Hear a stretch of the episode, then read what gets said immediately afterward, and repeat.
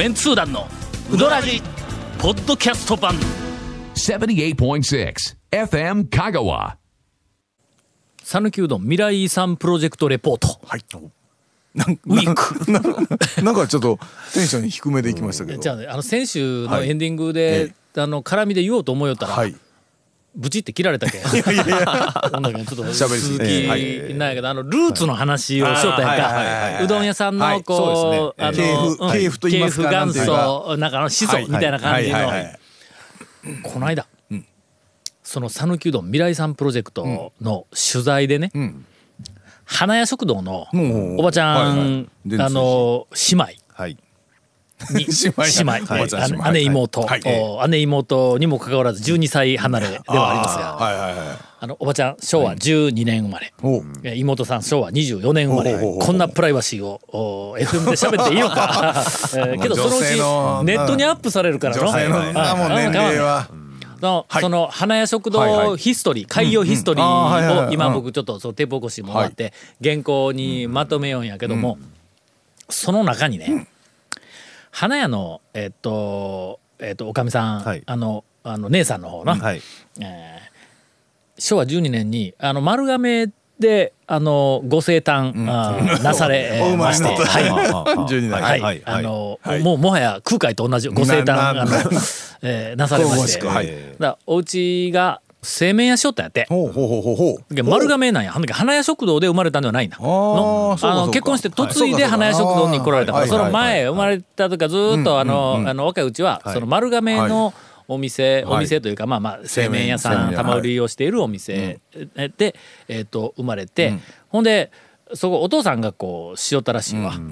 でそこからどうああなってこうなってこうなってみたいな感じで、ほんで花屋になって、はいほんで私はもうでうどんするつもりなかったのに、はい。なんかそのご主人は。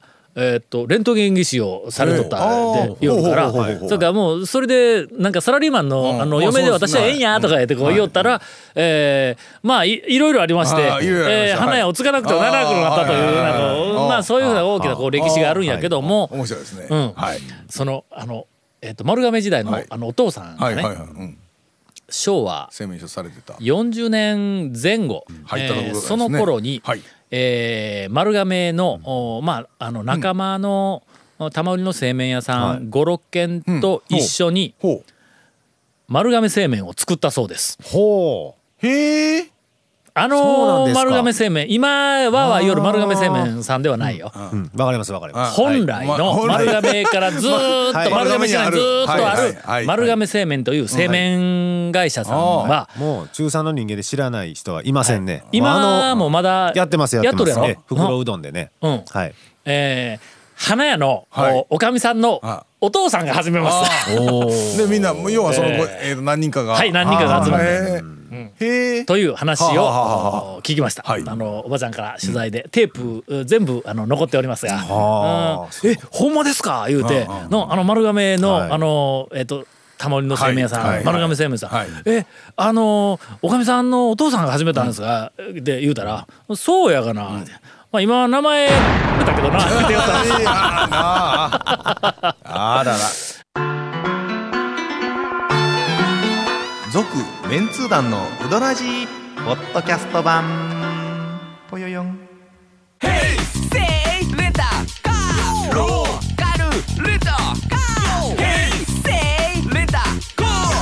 けわからん。ホームページ見てね。平成レンタカー。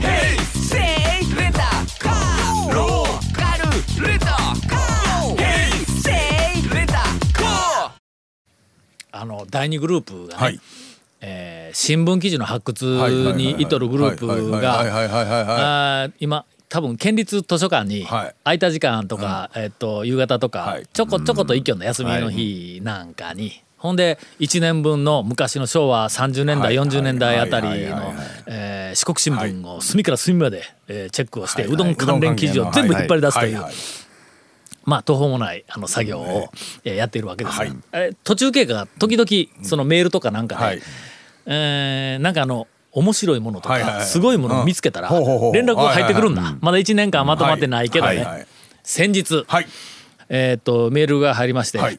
えーすすごいことを見つけましたでって。あの今の昭和45年の新聞をくくり読んだ。ほんでもうはい。ほぼ終わりかけとんやってはいはいはいはい。10月か11月ぐらいまではい。あのもうチェックが終わってあと12か月ぐらいでえーと終わるあのやけども昭和45年といえばはい。45年といえば。大阪万博の年ですね、はい。はい。はい1970年の「はい。こんにちは」はい。えー南春夫南春夫でございます。はい。ほんならはい。万博に讃岐のうどん屋が出た出てそこで実演販売をして大人気になって、まあそれが一つの契機になって、えーあこれ店で行けるぞ言うて、県内にうどん専門店ができ始めたという、まあ一つそのね。えー流れい。うふうなのが昔からまああの誠しやかにというかまあそのいや僕もそういうふうにえー語られていますね、はい。認識しております。えー万博の期間中、はいえー四国新聞にはい。讃岐うどんの店が万博で大人気っていう記事がただの一行も発見されませんでした。あら。ほったらかしです。えっと発見されたんじゃなく逆にはい。発見されななかったたということがが分かったんだ。こりゃでも出てたのはん。出てたんですよねそれがよく分からんですよね。最初にあのあのメールが来たんがその全然見つかりませんあとあ。まあ万博期間中全然記事が見つからんいうふうな連絡が来たんや。ああの時だって金子知事でしたっけ、うんだと思うんやけどな。なんかよう分からんの時代がのといううん話でなんか、ねあの、万博で大好評を博していやでその時にという話ですよそう。僕も知ってるほんのは。でいろいろ聞いたらのいやあそこに出したのはうちの店やとかあそこの店やとかっていう人も俺うん。なんか話は聞いたんうんやちょっと自慢に胸を張ってはい。新聞記事に出てこんのや。ほんでなんてことだ言うて言おったうん。らその翌日はい出てきました。言うて。えー万博で、えーっとうどん屋が、ひょっとしたらそのなんか実演販売とかそれでないかもわからんけど、とにかく万博でうどん屋さんが出店してると。出店をしているっていうふうな記事が、えー四国新聞に載っているのが発見されました。うんうんうんうんうんところがその記事の内容は、はい。テンションがとても低く、はい。えー最後のあの一一行が、はいはい評判はあまり芳しくないようだ。で終わっとんだ。ええちょっと待って。それ言ういや言うにこと書いてう。んいやもし芳しくなかったとなかったとしても しても 今だったら書かんけど、ええ。あの頃の昭和30年代、ええ。40年代あー結構なあー辛辣に辛新聞記事辛辣に書いている。結構あの、えーとこれはどうしたいやこの事実はありのままにそのままそうそうそう。いやあええ新聞やったんやほんだけ。んいやいややったんやいやいやだけ過去形になるけど。えー、でも正直なということはまあ、店はやっぱりあったのはあったのはあったらしいっていうことですね、うんけど大人気ではとないんで、いやは新聞ですら書いてないという。もし何店舗かあってその店は、あのあんまり芳しくなかったかもしれんけど他が人気やったら、絶対その記事としては人気、書くよの、うん書きますよね、はあ。けどこんなネガティブな記事を、えーっと書いたということはあもうやっぱりた、えー。そんなに本当に盛り上がってなかった、なかったのかもしくは、まあ新聞社が、その、えー、と広告をもらったりして支援をしていたうどん屋が大阪出店の線から漏れて腹いせに。どんどんなんやね えーまあいやそれそれほどまあはでもね、あれは。結構なんか当時は正直に辛辣に書い書いとったからあまあまあちょっと、えー。うん信用できるんやろな万博まあ、その万博の資料でちょっとあの、横にはそれるかもしれんけど、万博の資料で、んあの店の出店がどうだったかはちょっとあリスト気にちょっと見たいですね。ですよね。という、まあお話ではありましたが、えー続きまして、はい。えー県名、うん。お揚げと天かすうどんの呼び方係、えーすいません。係の者が席を外しておりますので、はい。えーそんな係はございませんで、はい。えー以前番組ではい。油揚げと天かすを乗せたうどんは何と呼ぶかということを話し合われていましたがうんうんうんありましたね。えーそれを聞いて、何を言うとんじゃ、バカしうどんじゃろと思わず、うん慣れない広島弁で突っ込んでしまいました。えーバカしうどんっていへうらしい。狐と狸が入っとるからっていうつながりかな。ネットで検索したところ、ん。都内を中心にチェーン展開している立ち食いそば屋の小諸そばさ小ん。諸そばね。はいはいはい。で、天かすお揚げとろろに卵黄を落としたものを乗せたものを月見ばかしそばあるいはばかしうどんとして販売してましたという。ほうほうほうそんなポピュラーなんかバカしそばって、うん、いや聞いたことはないですけど、まあメニューで名前を採用する程度にはまあまああるんでしょう、まあ要するにやっぱ語源はもう同じやの、そうですね。あタヌキとキツネが出てきてバカし合いということやね。えーまあということらしいです、はいえー香川県ではもうどっちにしたってあんま呼びませんのでそそんなのはね。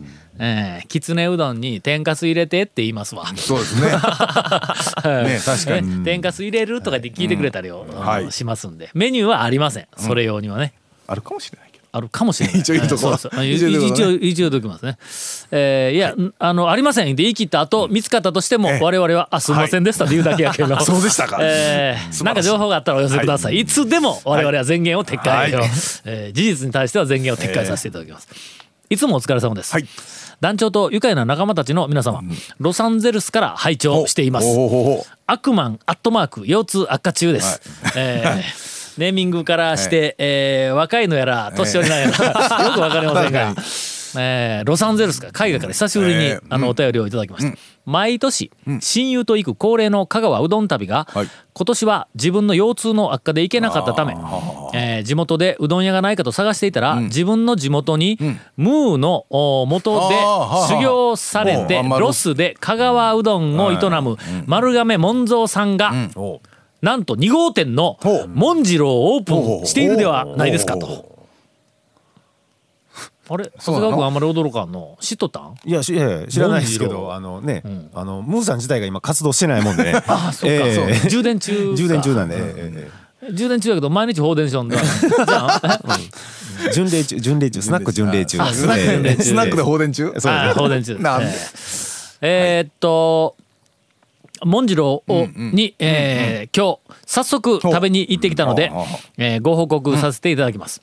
自分はかけプラスちくわ小、えー卵天ぷら、えー母はちくわ大ぶっかけを頼んだのですが、アメリカで食べるうどんの中でもダントツに美味しかったです。こっちの水は香水のためなかなか麺類は日本のように美味しくならないのですがここまで美味しく讃岐うどんに近づけたのはすごかったです。ただ一点、まあ、非常に残念なのは麺を作っ、えーっと麺を作っていたのと湯がいていたのが、えーメキシカンの兄ちゃんだった。え いや、えーそれはそこは許してよ、えーまあそのためか麺が少し固めで芯が中に残っている感じがしたのが悔やまれます、えーこれもアメリカあるあるなのでご愛嬌ですけどと、えー写真をお同封します。ちなみにサービスでうどんを揚げて砂糖をまぶしたうどんかりんとうをいただきましたと。そんなものまで。ものまで写真をいただきました。これちょっと見てちくわ天がほら真ん中で切ってくるっとねじってやるという。ちょっとおしゃれに作ってあるやんか。どこなんか香川で普通に見るうどんですね、そうやありそうなんへーですね。すごいな。これなかなかええ姿しとるよな、こううどんちくわかりんとうの。水はひょっとしたら軟水機入れたのかもしれないですけどね、ん。なんというこれは、えーうまそうですよ。モンジロー、はいはいはい。えー予想外に評判。よ予想外なら予想通り。評判。が、えーいいみたいですん。で、ぜひ長谷川君、どっかでムーの大将あそうにいやいやじゃあどっかで夜でも会うたら、長谷川君にちょっともう一度確認してもらいに行きましょう。あそうか。俺らちょっと待ってあのムーの大将に言うて、そうですよモンジローあのお便り来たからぜひ確認に行きたいと。そうそうそうはい。あー。つきましてはつつきましては、はい。まああのし交通費と、はいええムーのだもう交通費だけでいいからちょっとまあ見てい。ただいて、えームーの大将の、ん。もうあのお抱えで。そうやね。絶対連れてってくれますよそんなこと言ったら。ほんま？あの人暇なんですから 旅費出してでも連れて絶対絶対連れてってくれますよ。俺コスモスも行くぞ。ええどうぞ どうぞどうぞ。いや行きませんすいません、えー、ムーの大将すいません。誘わんといて、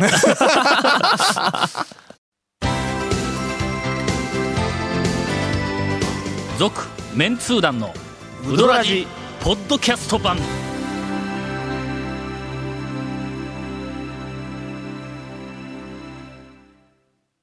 えーはい。いつも楽しい放送ありがとうございます。しのしの後幕大阪と申します。久しぶりやね。えーこの間三島製麺所以外にも見つかったというんうん。はいはいはいはい。う台の方が動く麺切り台ですが、大阪のうどん屋さんでも発見しました。山田製麺所という店です。ご夫婦で切り盛りされている釜揚げうどんの美味しいみ、えー店です。2008年3月に開店ということですから、昔からの麺切り機というものではなく普通に販売されているのかもしれません。今でもその新しく新型が出て、うん、新型の台が動く、ん。新型の旧型 免え疫力旧旧システム、旧システム。いやいやわからんですよ。それの方が最新かもわからんぞ。うええええ面ができるんかもわからん。そうですよ。えー大阪にお越しの際はぜひご確認ください、という、えーお便りをいただいております、はいはいはいはいちなみに、えーこの間。はい蒲生に行ったら、はい。大将が、あのーうちで昔使いよったいう麺切り器が、うんうんうんうんあれ買うてきたん違うで作ったんや言うて。手作りだって、へえ。えーなんかあの知り合いの鍛冶屋さんかどっかにはあはあはあはあ。頼んで手作りで作ってもらうへえ。ほん。でこの間取材した花屋食堂も、はい。あの舌が動く台が動く麺切り器で切りよった言うてん言うしこれはん。もう舌が動かない台うんの方ががもう無理だろうみたいな話に。もうだからえ？その頃はもう確実にうん。ヒット商品だったよ多分ねおそこら中でそれを使いよったスペースとかいろんな問題が今だって狭いからどっちかというとほらあのうん。包丁動いた方がうん。そうですね台が動かい方がスペースが少なくて。うん。やけどまあ昔はね。はい。へえでもそんなことになったんですね。というのが、はい。えーっとあったらしいです、はいはいはいはいはいはい。えー変な提案をいただいております、はい。広島在住のうどん好きなしごれんです、はい本場讃岐うどんの素晴らしさを知って以来、年に45回うどんツアーで香川を訪れていますが、せっかく香川まで行くんだからできるだけ多くのうどん屋を体験したいという思いがあります、一泊二日で10軒と目標を立てても一般店などで天ぷらをトッピングしていると、おーあーすぐに満腹になってしまい、いつも7軒ぐらいで限界が来てしまいます、それでもすごいですけどね。また連れと2人で行った場合どちらかに限界が先に来てしまうとあ2人で一杯を注文するというわけにはいかずあともう一軒行きたくても断念せざるを得ませんでした。えーであれば、正規の料金を支払ってうどんの量を半分にしてもらえば、えーうどん屋さんに迷惑をかけることもなくもう一軒行くことができます。えー問題は店員さんに説明しなければならず注文がめんどくさいということです。そこでひらめきました。客がお店に対して割引をするシステム、名付けて客割です、例えば冷たいぶっかけ小客割でと注文すると、半分の量のうどんが出てくるというシステムです、特に一玉の量が多い一般店のうどん屋さんでこのシステムを導入していただければ、えー客もお店もウィンウィンの関係を築ける、えー自分で言うのもなんですが素晴らしいシステムだと思います、えー団長のお力でこの笑いどころのないお便りが大爆笑になることをを切に願っております、えー残念でした。えー。まあ単純にえー少なめでって頼むしかないでしょうな。だからお店は嫌がりますけどね。あほんまか、はいね。同じ値段払うんでも少なめだ嫌がるんか？そうですね。もう基本やっぱ玉取りしてたりするんでね、ああそうか、ええ。いやだからねそれ少なめにしたら残りがそう残り端が残るん客のか理論なにはなるんですよ。その、あの少なくなるんやからで同じお金払うんやからやつけどやっぱセルフで流しとったりすると、その違う流れが入ってきたら手間めんどくさいんか。うんめんどくさいというかやっぱりわたわたするんで、お店から聞くと、まあそういうことも結局はないメニューを注文されるのと同じことらしいんですよね。あそうかということらしい。もあるんでちょっとまあ少なめに言うなのどうも面倒くさいらしい、まあただねやってってやってくれる店もありますよ。あの、言ってたらあの女性の方で、まあ中にはね。麺あの、麺少なめの方は、あのおっしゃっていただいたらみたいなのもあるし、そんな書いてるところもある。うんあの言うたら快くやってくれる店もあるし、めうちはかまんでとはあるんですけどね、ほんならまあ。そういうことでなんかあの店にないメニューになってしまうからまあ少なめもあんまり注文すると店に迷惑かかるかもわからとりあえずだから、あの片方がお腹いっぱいになったって言ったら、とりあえずそいつだけうん。10キロぐらい走ってこいっていうことですよ、ああなるほどね。その次の店行くまでに。あるいはええ。まあ団長作戦。ええ。えあ店 店に入って腹いっぱいだった時に一人一人は食べれるけどはい自分は腹いっぱいだった時にはい。腹いっぱいの方ははい。店に行ってええ。店のあの中でおるあのカウンターの中でおる大将にはい。今日はうどん欲しないんや。ええまあね。ただしまあ一服で私しか通用しません。まあまあまあ注文はするけどあの同行者の俺たちに押し付けるそうまあそうですね。まああのね。だんだん流れてきますからね。最終僕に来ますからね。おかしいすべてがね。ええ。えーそういうことです。うどんを注文せずにえーキス店を注文するという方法 もあります。まあまあまあまあ基本的にはねあとね消化薬とかいろいろありますから頑張ってください、まあ、とりあえず、はい。頑張ってください。続メンツー団のウドラジポッドキャスト版。続メンツー団のウドラジは FM 香川で毎週土曜日午後6時15分から放送中。You are listening to 78.6 FM 香川